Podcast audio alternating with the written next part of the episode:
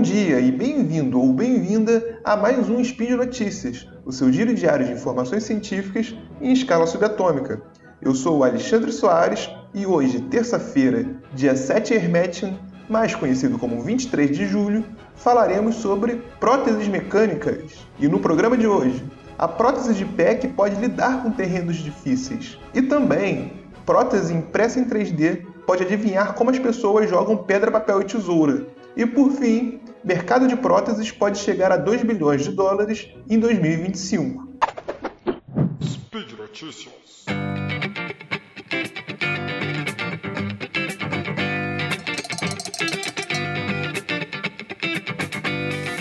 Em primeiro lugar, vamos definir o que são próteses. Prótese, que do grego antigo quer dizer adição, aplicação ou acessório, é um componente artificial que tem por finalidade suprir necessidades e funções de indivíduos sequelados por amputações, traumas ou deficiências físicas de nascença. Quando uma pessoa perde algum membro do corpo, no lugar é posto uma prótese mecânica. As próteses podem também ser internas, como na substituição de articulações ósseas. Vamos diferenciar também as próteses dos implantes, uma vez que implantes são, na verdade, um incremento de volume ou função a algo que já existe. Já as próteses servem para substituir membros, como por exemplo uma perna. Os implantes, por sua vez, podem ser mamários, que na verdade adiciona volume a algo já existente. O uso das próteses é antigo e já foram encontradas evidências históricas de seu uso das civilizações egípcias e romana.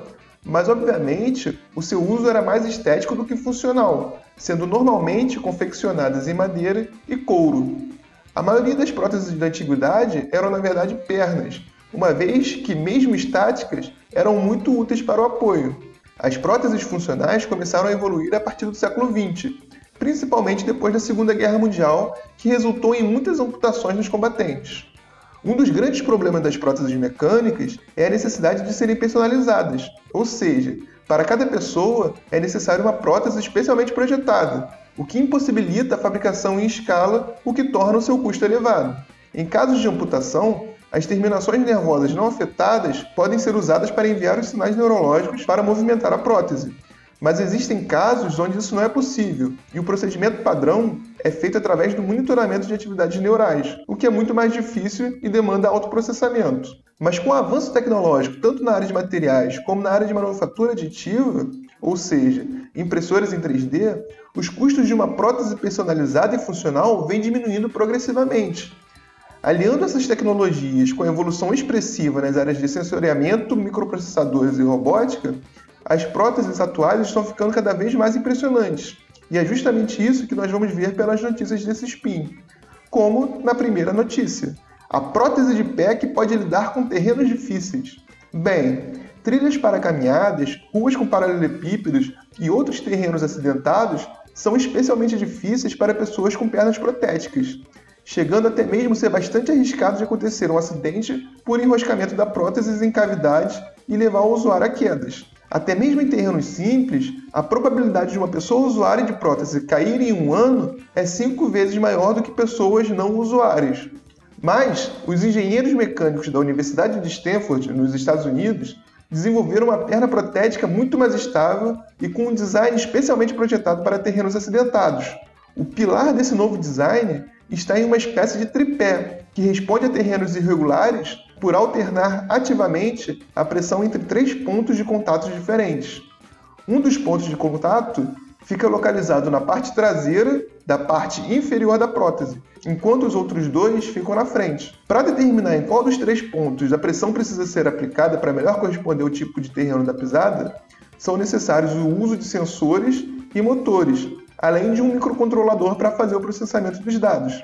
Dessa forma, o sistema consegue compensar as variações do terreno, tal qual uma pessoa com o pé intacto consegue compensar as irregularidades flexionando os dedos e tornozelo para se equilibrar em um terreno difícil. Os engenheiros da faculdade de Stanford sabiam que seria difícil projetar e conceber em protótipo um design de prótese que fosse realmente eficiente. E por isso, o primeiro esforço do time de engenheiros foi criar um simulador das reações de pés virtuais.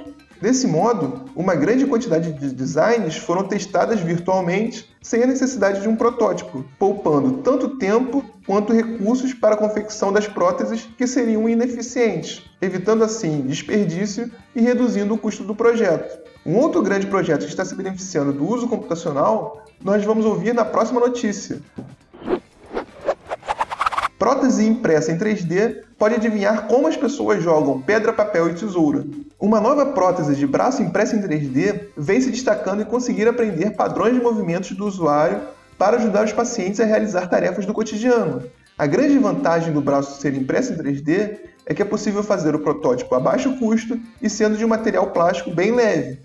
O mecanismo dessa nova prótese funciona através do usuário imaginando o movimento da mão e a interface computacional fica responsável de interpretar a atividade nervosa e transformar em movimento da prótese. O professor pesquisador responsável pela prótese vem usando o famoso jogo de pedra, papel e tesoura para treinar tanto o usuário quanto o sistema robótico. O usuário, por exemplo, imagina o movimento da mão fazendo o gesto da pedra e o computador fica responsável por interpretar o sinal e enviar os dados de posição para os pequenos motores do braço. Atualmente, esse processamento vem levando impressionantes 5 milissegundos. A rede neural utilizada nesse projeto permite que o computador aprenda a reconhecer movimentos e combiná-los em diferentes padrões, possibilitando sair do pedra, papel e tesoura para outras tarefas, como, por exemplo, pegar uma garrafa d'água.